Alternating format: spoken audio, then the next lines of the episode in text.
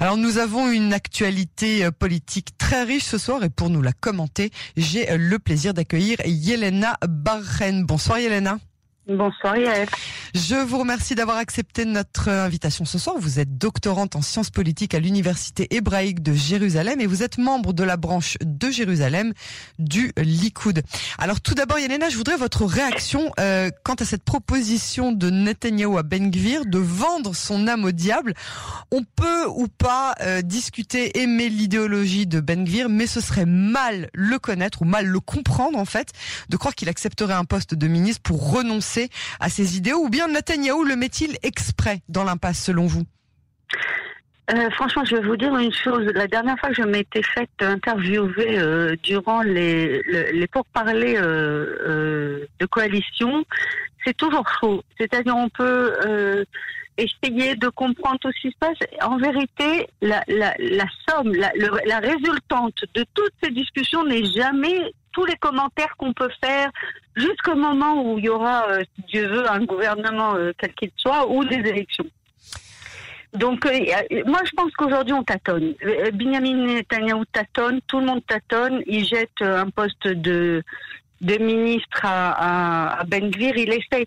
Et, franchement, il s'est planté parce qu'on l'a vu ce soir, il n'a pas arrêté d'essayer de, contenter Smotrich et Ben Gvir en leur offrant des, euh, toutes sortes de, de, de, cadeaux et, de carottes. Et en attendant, il a oublié euh, euh, pas Mahmoud Abbas, Mansour Abbas. et, et lui, il a très mal pris.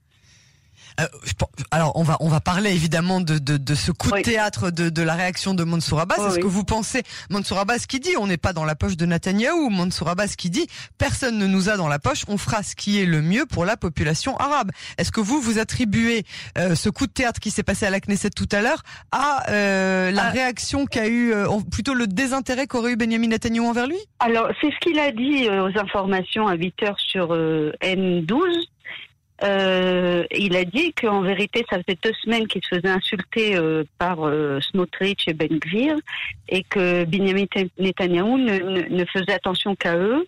Euh, j'ai l'impression qu'il s'est un peu vexé, c'est-à-dire il y a un petit peu, vous savez, les Arabes ont un petit peu ce côté euh, respectueux, c'est ce petit ego là qu'on doit un petit peu de, respecter. Alors, je, vous invite quand même à pas faire de généralité parce qu'on tombe très vite après ça dans la. Non non, je parle pas de ça. Non non, je parle pas. C'est pas d'une manière euh, raciste, Non non, il y a il y a un sentiment de de cavode, c'est-à-dire de. J'ai grandi. On peut dire ça euh, chez les. On peut dire ça pour les ultra religieux. On peut dire ça chez les personnes âgées. Oui oui oui, oui, bien sûr. Pas forcément les arabes. Non, c'est pas péjoratif. Ce non, non, d'accord, C'est pas du tout péjoratif. Donc vous pensez, vous pensez qu'il s'est vexé un sentiment d'amour propre, euh, euh, pas pas négatif. Et je pense qu'il a raison même. Et je pense même qu'il a raison. C'est-à-dire, et ça revient exactement à la même chose. Netanyahu a pensé qu'il était dans leur poche et qu'il pouvait venir et, caresser dans le sens du poil Ben Gvir et lui proposer un ministre et, proposer à Smotrich toutes sortes de choses, alors que d'un autre côté, il le dit, il a été vexé, il le dit lui-même. Hein? Il le dit, il a dit ce soir, on n'a pas arrêté de me traiter de, de, euh, hein?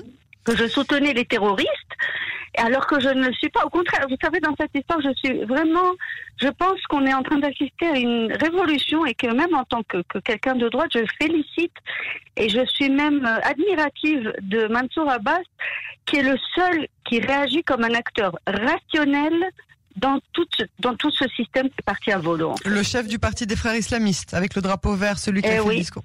Eh oui, oui, C'est intéressant. Donc vous envisageriez un gouvernement où il pourrait être ministre? Écoutez, je, n'en sais rien, mais ce que je veux dire, c'est que c'est un acteur rationnel. C'est un acteur qui dit celui qui me donne le plus. Il est chef d'un parti. Euh, euh, comment on dit ça? Euh, Il représente un, une communauté, il représente un, secteur. Voilà, c'est un chef de, parti sectoriel. Mhm. Il, il, il, il s'intéresse à son secteur. Il veut que son secteur ait euh, la même chose que, les, que tout le monde, et il se bat pour ça. Et c'est pour ça qu'il est rationnel, de la même manière que les ultra-orthodoxes sont rationnels. Ils ont, c'est gagnant-gagnant. vous me donnez pour mon, mon, secteur, et c'est pour ça que je vous dis, c'est lui-même qui l'a dit, hein, il s'est vexé. Et je le comprends. Et, franchement, je le comprends. C'est pour ça qu'en vérité, excusez-moi, l'histoire de Ben Gvir et du siège de ministre de Ben Gvir est en relation avec l'histoire de Ram. Oui. Oui, bien Parce sûr. que, euh, Bah, parce les- que Bibi comptait. les deux- mais bien sûr. Mais Voilà. euh, autant Raham a dit qu'il ne s'assierait pas après de, euh, de- du sionisme religieux, autant le sionisme religieux a dit qu'il s'assierait pas à côté de Raham. C'est une impasse. il a perdu, exactement. Bon. Alors, Il a la- perdu sur toute la ligne. je voudrais, je voudrais qu'on se focalise sur la commission euh, des arrangements, cette victoire du bloc du changement qui est euh, dirigé par Lapide. Est-ce qu'elle est, à votre avis, annonciatrice d'un éventuel changement de gouvernance? C'est la première fois que Benjamin Netanyahu, depuis très longtemps, perd un vote aussi important à la Knesset. Euh, alors, je vais revenir justement aux, acteurs ratio- rationnels. Euh, on est dans une période où les, acteurs politiques ont perdu toute rationalité. C'est-à-dire, ils ne font plus en fonction. Ils sont prêts à se suicider, en vérité. C'est-à-dire que euh, Sarr est prêt à aller à gauche, alors qu'il est de droite et que c'est un enfant du Likoud. Il a grandi au Likoud. Bien sûr. Et, et, et donc, euh, ce vote-là, bien sûr qu'il est très important, et je pense même que ce soir, Benjamin Netanyahu a perdu la possibilité de former un gouvernement. Et je pense même que les, les cartes sont en train de se mettre en place pour le futur gouvernement de Yair Lapid et de Bennett. Donc vous, vous, vous pensez ça? Mais euh, c'est ce qui s'est passé ce soir. Je ne sais Mhm. pas comment il va renverser la vapeur. Vous savez, on dit toujours que Benjamin Netanyahu, c'est un magicien. Ça fait déjà presque deux ans qu'on voit qu'il n'arrive plus à sortir de lapin de son, de son chapeau. Je ne sais pas quel lapin, là, il va pouvoir sortir de son chapeau. Vous savez quel est le seul lapin qui puisse sortir de son chapeau s'il veut qu'il y ait un gouvernement? Objectivement et sans porter aucun Oui, jugement, euh, s'il se erreur. retire de la vie Oui, politique, oui, bien sûr. ne serait-ce que le temps de son procès, il y a un gouvernement à demain matin à 18 à, à 8 heures du matin. Yael, et euh, vous, vous, euh, excusez-moi, hein, c'est un rêve. Vous savez, Moi, je, les- je rêve euh, ni alors- de ça ni de Attendez, ça. attendez. Non, non, pourquoi Non, non, un rêve. Pourquoi?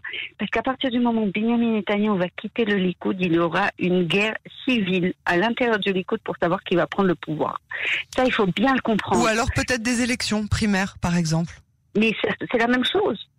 C'est la même chose. Il faut bien comprendre qu'Israël 4 détient Alors la il faut se poser des logistique. questions sur euh, ce qui est, ce qui est aujourd'hui le Likoud. Si, si le seul Non, mais Euh, la, la seule racine du Likoud qui tient tout le monde en place à sa Ah ben, place, c'est Benjamin. Netanyahu et que demain Benjamin Netanyahu, Dieu préserve, il lui arrive quoi que ce soit, ou bien il n'est plus Premier de- ça- ministre. Ça, doit arriver de toutes les manières. Il faut bien que ça le jour où il ne sera plus à la tête du Likoud, vous êtes en train de me dire qu'en fait, euh, les, les gens vont commencer à se, à, se, à se taper dessus pour prendre sa succession. Il y aura Mais pas quelque chose la, plus- politologue. Yael, c'est la politologue qui vous parle.